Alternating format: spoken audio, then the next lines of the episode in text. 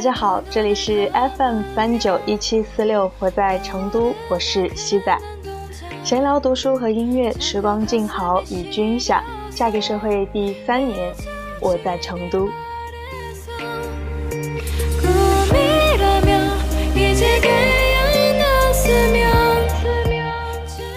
这么一看，时间过得真的特别快。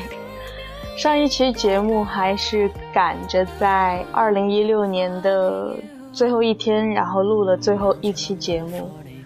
结果这一晃眼，二零一七年的一月一半儿都过去了。对，今天是一月十六号嘛。啊，就这一年的二十四分之一 已经过去了。那大家的。新年计划有已经列出来了吗？或者说有已经在开始执行了吗？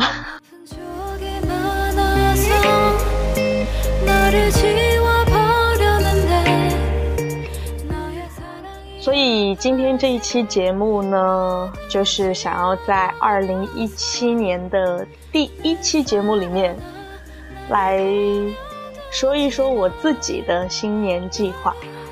有一种 先把战书给放在这儿了，当然挑战者也是自己。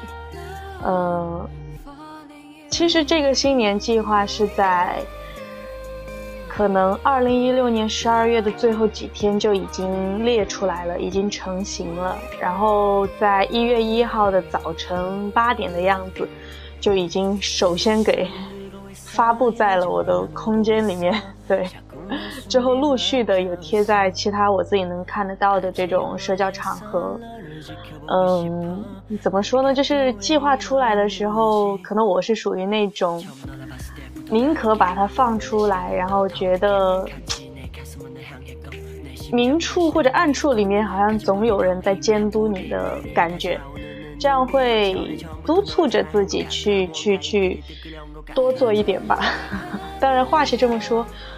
可是，当我今天再回顾一遍这些新年计划的时候，发现真的有好多都还没有开始。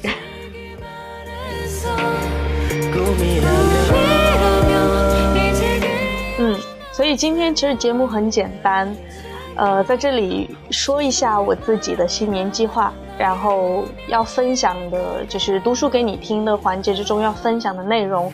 也是关于新年计划的这种，嗯，怎么说呢？可能说有点励志，但也没有那么励志的文章。对，然后最后送上好听的音乐。当然，今天整个背景音乐应该最近在追剧、在追鬼怪的朋友们都很熟悉，都很好听。对，当然都不是原唱，因为现在没有找到原唱版本，都是。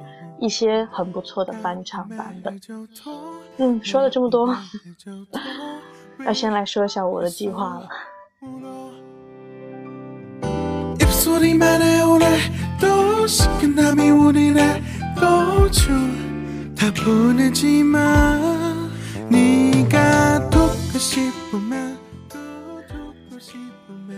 二零一七年西仔新年计划。一共呢是分成了十三点，其实十二点是一个刚刚好的数字，毕竟十二个月嘛。但是，嗯，第十三点是最后一个很常规的一个补充，不是计划之内的范畴。对，嗯，第一条计划是健身。坚持每月十二次以上有效运动，瘦到九十九斤或者体脂率在百分之二十一以内，然后保持一个月。呃，做这条计划的时候，应该是去年一年，健身是一个年度标签嘛，对，然后中间夏天的时候有好好坚持几个月，也看到了成效。但是没有达到预期目标，然后当冬天来临了的时候，身上堆积越来越多的脂肪的时候，一边在督促着自己去健身，但是一边就很懒，就想要暴食，然后会被这个有一点点多多少少会有一点焦虑。这其实可能源自于对自己身材的确很不满意。嗯，但是从另外一方面说，这也是没有能够真正的爱自己、接受自己本来的模样。所以说，就是与其那样焦虑，还不如行动嘛，就给自己定了这样的计划。嗯，更重点的其实是想说，最后的那个结果，想要能够体脂率如果在百分之二十一的样子，应该马甲线已经有了吧。嗯，当然，这个计划我觉得是需要垫垫脚才能去完成的。但是呢，一月份几乎都没有还都没有怎么开始，就做去了两次，可能还是因为快过年了，惰性非常的强。然后就安慰自己说没关系，二月过完年了以后就开足马力，然后朝着夏天奔去。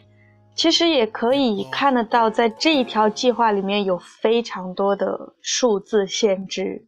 对的，因为有说过嘛，把计划和目标非常可视化或者具体化的话，可能会比较能够让人去够到这个目标。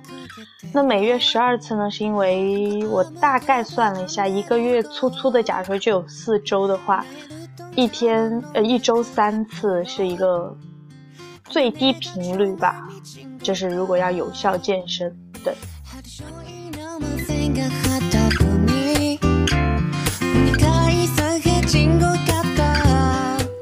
然后第二条计划工作，客观了解三个行业的情形、职位内容、门槛要求，六月三十号之前确认是否换岗及三年内的职业规划。其实制定这条计划的时候，当然工作也是目前来说一个非常重要的方面。嗯，因为在二零一六年的年末的那两三个月的时间，在工作方面也是感受到了非常多的压力和焦虑，觉得自己现在做的这份工作非常的不上不下，而且其实没有特别的价值输出感。当然。回报也非常低，就是不是预期标准。但是最初奔着这个工作，就是因为前两年的工作原因，然后就正儿八经的想要找一个有周末和法定节假日的这么一个工作。嗯，所以说真的是衡量的有得有失，然后。我其实是非常不确定，在目前的这个岗位上，就是能够得到的升值空间。嗯，觉得不应该在这样的年纪就这样下去。但是另外一方面，其实也很矛盾，就是觉得典型的。自己没有去很好的做好本职工作，没有做到特别优秀出色的时候，去东想西想，其实有一定的眼高手低的情况。所以说，我就想要说，先好好的做好本职工作，但是就是通过各种渠道，包括我现在这个工作本身可以接触到，就是去了解这些行业情形的这么一个便利性吧，然后去了解到。根据我从自己的一些性格和特性分析出发的，有一定兴趣的三个行业去了解他们客观的内容。毕竟很多时候隔行如隔山，当你没有进入那一门行业或者是做到那个岗位上的时候，很多时候那些美好的印象都是想象或者是可能电视上看来的，经过了很多的美化。对于这个工作的。背后的故事，他的辛苦与否，他要付出的东西，很多时候其实我们是把握不准确的。所以说，先要去了解，了解了以后，看一下自己是否可以朝着那样的方向去奋斗一下。当然，嗯，就在目前的这个行业来说，除了，就算这个岗位吧，也是有其他的。可能稍微好一点的公司去选择，或者说在自己的公司之内有其他的岗位可以去做调动的情况下，需要衡量一下自己愿不愿意，以及为此能不能付出到或者说达到那样的要求。嗯，然后就是如果真的要定下来在这个行业长期待下去的话，就是要比较。有一个概念性的给自己做一个正儿八经的职业规划，三年之内的路应该怎么走？嗯，不说完完全全的会按照目标或者说规划去进行，但是如果有时候没有一个前方的指引的话，真的会比较容易想很多而不去做。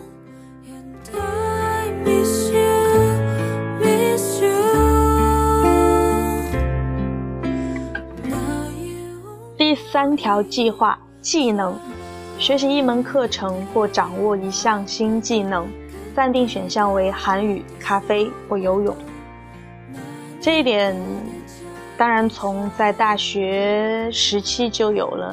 当时想法是每一年都可以去学习一门非工作类的新的东西。嗯，可能工作的第一年的话。厨艺算吗？呃，应该没有具体性的这样去做。然后第二年的话，倒是学过一阵子的吉他，但是其实是有荒废的。所以今年的话，想要从还是自己感兴趣的方面去入手，正儿八经的学习一下。第四条计划：文字，每周两篇以上的文字输出，非日记类。因为我现在日记其实写的越来越碎碎念，不像以前。以前一篇日记可能会写的非常的完整，有头有尾。然后现在日记就越写越写，就像是 扩充版的状态或心情，非常的随意。那在这方面想对自己有一个要求，就是是一种记录，也是一种对自己有意识的去锻炼自己的一些文字表达能力。对。包括逻辑思考能力，对。第五条计划，读书，每月读两本以上好书，做读书笔记总结。这是去年做的还不错的一个事情，然后今年还是要继续下去。当然，从一月份来看呢，我目前已经完成了这个月的指标，而且有余。嗯，的确，当你。带着一个心说，我不是看过就过了，而是想要把它里面有一些东西去总结出来，去 去让自己稍微有意识的去思考的时候，我觉得这个读书应该会稍微更更专注，或者说更有效一点。当然，我还是会比较偏向于可能文学性比较高的这种书，那它所产生的效用可能不是那么。及时能够显现的，但是即使是潜移默化里面的一些观念的改变，或者是眼界的提升，以及价值观的更新等等，我都愿意去在这方面好好做。毕竟是真的算是一个很多年来的爱好了。第六条计划是荔枝 FM，每月两期以上节目。力争五期嘉宾对话，然后年底的话订阅数突破两千加，这个是这两年一直在坚持做的事情，但是没有一个稳定的更新时间，有一阵子可能一个月可以四五六期，然后有时候可能两三个月才一期，这一点有一点点怎么说没有规律性，然后。这一条和文字那篇一样，就是希望能够有一个，嗯，规律性的去输出，不管是文字也好，还是这样随意的去说说话也好，很多时候就是在我去写东西或者是说话的过程中，其实是把自己的一些思路给理清楚，所以，嗯，没有打草稿的，大家也可以听得出，就非常的随意。然后在这一点上，应该需要感谢这两三年慢慢累积起来的，现在已经有的一千多位粉丝。可以说我的节目不是那种非常具有指导性或者特别吸引人的，我只是坚持去做自己想做的节目，用自己喜欢的形式。也非常感谢大家能够喜欢和支持，还有收听、订阅，还有与我互动。所以说呢，接下来的这一年，还是希望我的声音和节目可以陪伴到大家去度过或者消磨掉一些无聊的，或者是孤单的，或者是 比如说上下班或者上下学路上的时间。当然，如果大家喜欢的话呢，也可以多多的分享转发。对，然后如果。嗯，因为声音而有兴趣的话，也可以关注我的微信公众号“无事”，没有事情的意思，就无事。对，可能这样搜不太容易搜到，就呃拼音无事，然后二零一五幺二二四，对，打了个广告。第七条计划是分享，要送出十二封礼物和信。去年也有这么样的一个计划，呃，礼物是远远的送出去了，信呢是可能只有写了八封还是几封。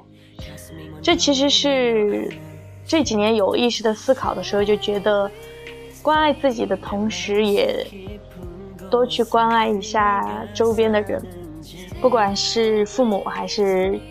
朋友，嗯，闺蜜呀，或者是说男女朋友，其实都是需要在生活中有这么一些小小的惊喜、浪漫和仪式感的存在的，这也是一个关怀。第八条计划，旅行至少一趟，有头有尾的旅行，力争韩国美食游。去年一年被白大叔白中原洗脑，然后在这方面真的是关注、了解和学习到了非常多的韩国饮食文化，然后对韩料也产生了非常浓厚的兴趣。对，而且在成都现有的一些很不错的韩料店里面去做了很多尝试，包括慢慢的有了自己的一些分析。当然，还是更希望能够去到本土吃到一些。嗯，非常当地化的味道和食物，但是呢，不一定能够攒到这个钱，或者是刚好有这么样的机会，所以说，呃，力争嘛。但是不管怎么样，就去年十一的时候是四人自驾游去了，就是。川西南还是川川西这一块嘛？今年的话，还是不管怎么样，十一应该也有机会出去一趟，会还是挺期待的。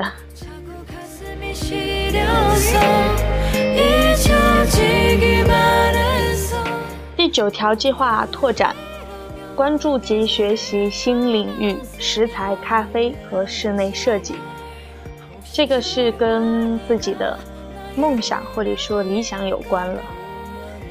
第十条计划挑战，要挑战五个第一次经历，然后记录下来。做这个计划呢，其实是觉得可能有时候在不知不觉之中，一段又一段时间，或者一年又一年，我们就会习惯性的待在自己的一个舒适区，然后虽然是很舒服、很温暖，但是。时间久了以后，可能没有一些新鲜事物，没有接触到一些新鲜的东西，可能各种感觉都会变得慢慢迟钝。所以想要去做五个第一次的经历挑战，当然最好就是比较正儿八经是比较有挑战意义的这样，然后去记录下来也是，嗯，做了以后还要去总结嘛。第十一条计划存款，年底存到梦想基金两万元加。嗯，以现在这个岗位的工资，如果一直这样持续下去，几乎是没有可能的。所以想要也是借这个计划，想要促进自己去好好衡量一下，怎么样去好好的挣钱，在该挣钱的年纪，对，嗯。还是一个需要非常非常垫垫脚，有可能会够得到的目标吧。第十二条计划，Love，力争年底前和莽哥哥结束异地恋，定下城市，然后下一个春节拜访家长。嗯，这个月月底二十三号的时候就恋爱半年了，虽然认识已经。已经有七八年、八九年，但是对正式恋爱只有半年。然后这个春节虽然可能家长方面有一点点这个见面的意向，但是正儿八经的，我觉得可以再多恋爱恋爱，不要那么急迫的就进入到一个谈婚论嫁的状态，因为单纯的谈恋爱和。谈婚论嫁是有很大差别的，我还是希望单纯一点。然后，嗯，异地恋是一个问题，但是，嗯，是希望说能够差不多在今年年底定下来这个事情可以解决嘛，力争，嗯。然后我也已经看到了一些些希望，嗯。当然不会给你施太大压力的，我就小小的期待一下。然后第十三条呢，对，不是计划，而是一句话：以上未做到，明年接着来。这一条应该也许以后每一年的计划都会这样写了。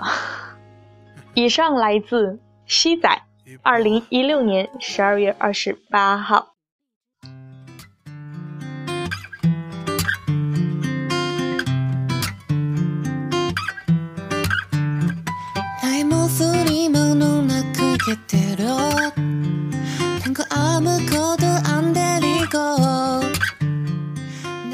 了西仔的计划，大家是不是 有各种各样的想法？有没有有没有激励你们去做一下自己的新年计划？或者有没有有没有让你们特别想要把自己的新年计划给拿出来拿出来炫一炫、晒一晒？欢迎啊！如果大家有这方面的想法的话，欢迎和我互动，欢迎在这期节目底下评论，欢迎跟我私信。对，然后嗯，歇一口气，进入到下一环节，读书给你听。呃，对我是说，是一篇公众号的文章，也是去年读的比较多的新事项。这个微信公众号的一篇文章，也是关于新年计划的。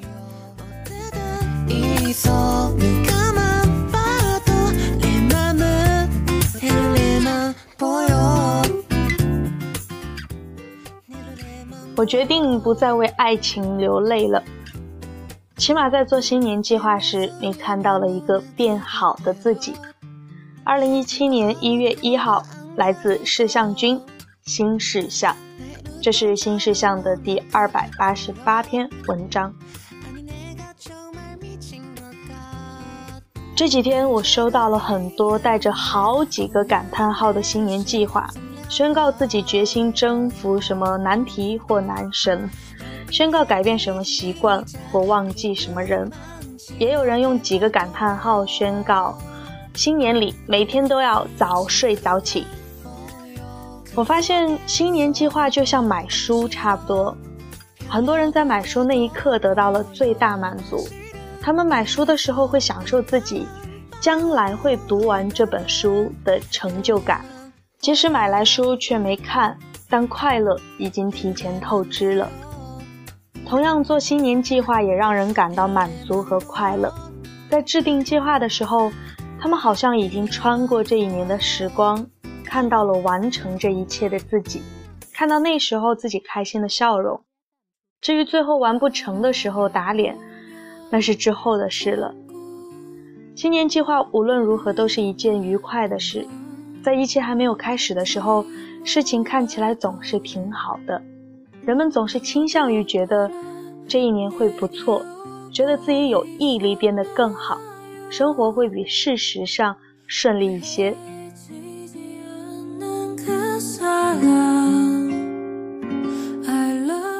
越是年轻的人，越喜欢把自己的新年计划制定的极为具体，不留余地。比如每周健身一次，或读完一百本书。人们总忍不住在开始的时候信誓旦旦，不管是要开始恋爱，还是要开始骑行一段漫长的路途，可能是出于乐观，可能是出于害怕，会用力宣布自己充满力量和勇气。等开始以后，从浪漫的假象陷入具体的细节，才发现自己高兴得太早。但如果不是因为开头的这些傻兮兮的冲动，很多人就不会开始去做一件事，所以新年计划里有些盲目的乐观倒也不错。好像年轻人都差不多。一九五六年，玛丽莲·梦露二十九岁，给自己定的新年计划看起来也透着一股认真和强烈。去上课，自己的课每次都去，不挂科，从不缺席演员拍摄片场。总是环顾四周，只是更多的这样做观察，但不只是我自己，还有其他人和任何事，记下有价值的东西。每次都准时，没有任何迟到的借口。亲自保管好我的器械，可以的时候试着过得愉快。照现在的样子，我会痛苦死的。他每个词都用得很不留余地。每次总是从不任何，我相信他完成的不够好。那一年他改名、结婚、流产，我也相信在做出这些计划的时候，他已经知道自己的人生有很多磨难。新年计划越用力，说明他的不确定感越强。但我相信，起码在他年初写下这些决心时，他看到了一个开心的。努力把生活过得好的自己，与年轻的梦露相比，四十四岁的苏珊·桑塔格显得成熟一些。一九七七年，她也写过一份新年计划，很详细，但在每条计划后面都给自己留着余地。每天早晨不晚于八点起床，每周可违反一次。只跟罗杰吃午饭，每两周可违反一次。每天在笔记本上写东西。模板：利希滕贝格的 With Books。告诉人们不要在早上打电话或者接电话，把阅读时间限制在晚上。每周回信一次。周五，不管怎样，我得去医院的。他好像站在了一年的开头，就看到了自己往后一年的生活，不是热情洋溢的，而是熟知真实生活千疮百孔的样子。一个肯在新年计划里提前原谅自己的失败的人，在经历过足够多的事情之后，他已经不再莽撞而乐观，已经知道生活中必定会充满无奈、意外和妥协，不容易燃起太高的期望。也就不容易失望。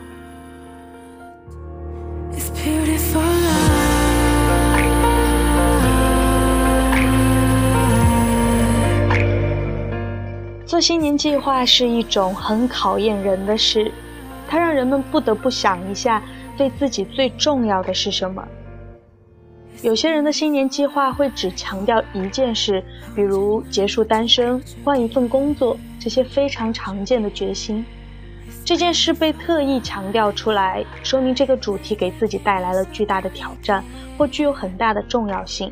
它远超过其他生活细节，困扰着自己，而它能带来的回报也足够大。只要完成了它，新的一年就不会毁掉。前不久，英国作家 Matt Haig 写下的新年计划只有一条：人生苦短。不再把精力浪费在担忧网络上的陌生人是否喜欢自己上。想必在过去一年里，Matt 深受苦恼。这条计划倒是也可以分享给很多人。同样，1950年26岁的卡尔维诺给自己制定的计划就这样简单：开始我自己的个人工作，不再是一个记者，而是一个学者，有系统的读物、注释、评论、笔记本。大量我从没做过的事，还有最终要写一本小说。那一年，他决心告别记者身份，变成一个作家。很显然，这个念头无比强烈。对他来说，只需要做到这一点，其他都不需要。想想看，你的那件事是什么呢？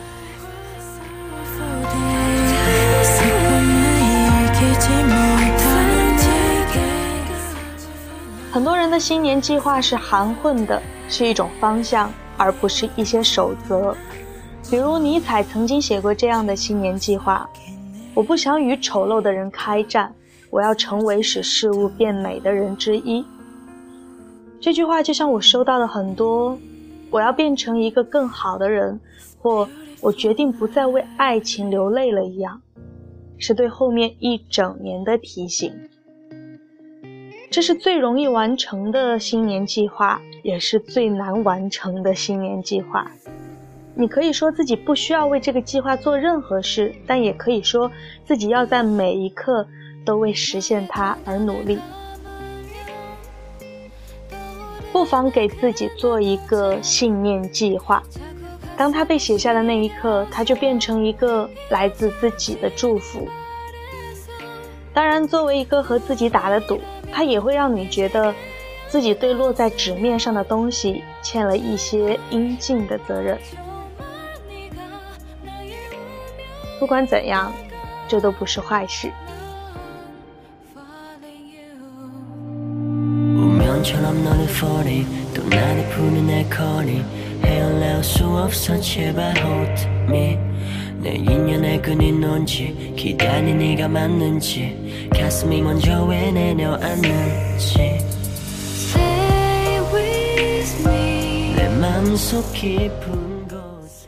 所以你会做一份怎样的新年计划呢？最好不要空想，而是尽量把它写下来，落在纸上以后，或者是放在比较能够常见的地方。应该会督促着自己去实现它。也许就像文章里面写的，一年到最后，你并没有百分之百的去做到去完成，但是在努力的过程中，也许你已经把这一年过得比原本你可以过得更好了那么一点点，变成了一个更好了那么一点点的自己。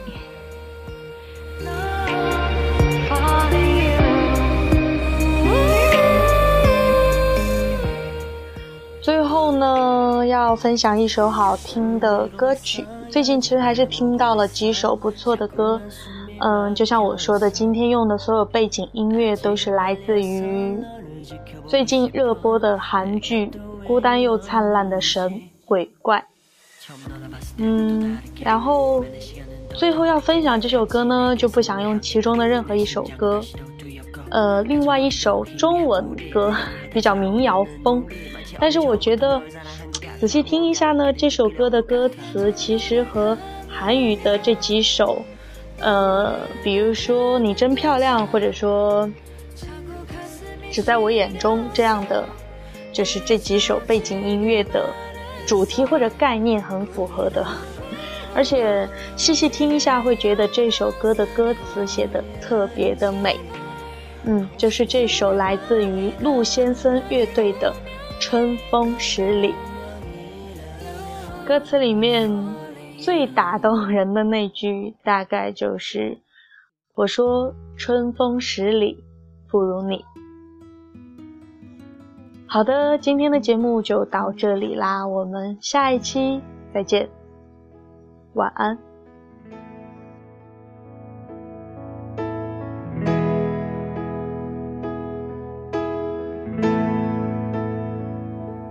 我在二环路的里边想着你，你在远方的山上，春风十里。今天的风吹向你。下了雨，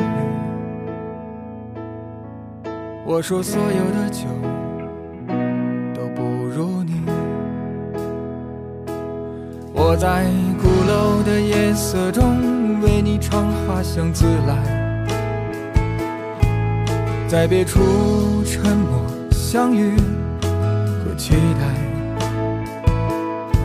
飞机飞过车水马龙的城市，千里之外不离开。把所有的春天都揉进了一个清晨，把所有停不下的言语变成秘密，关上了门。莫名的情愫啊，请问谁来将它带走呢？只好把岁月化成歌，留在山河。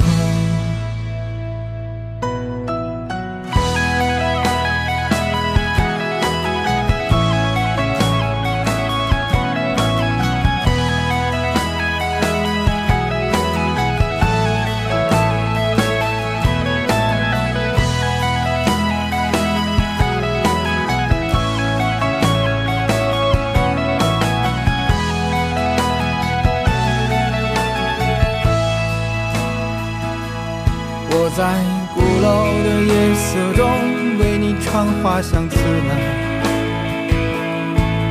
在别处沉默相遇和期待。飞机飞过车水马龙的城市，千里之外不离开。把所有的春天都揉进了一个清晨，把所有停不下的言语变成秘密，关上了门。莫名的情愫啊，请问谁来将它带走呢？只好把岁月化成歌，留在山河。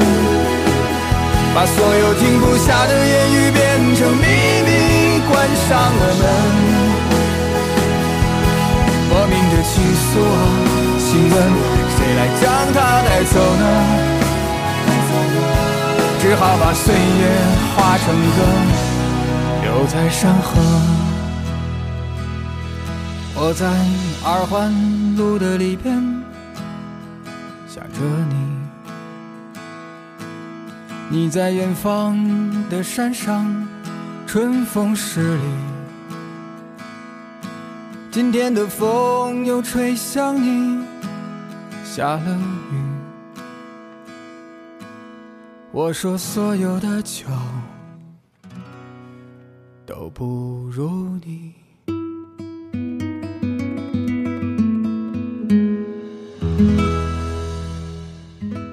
刚刚发现，在节目的最后说错了歌词。最重要的这句歌词，不是“春风十里不如你”，而是我说所有的酒都不如你。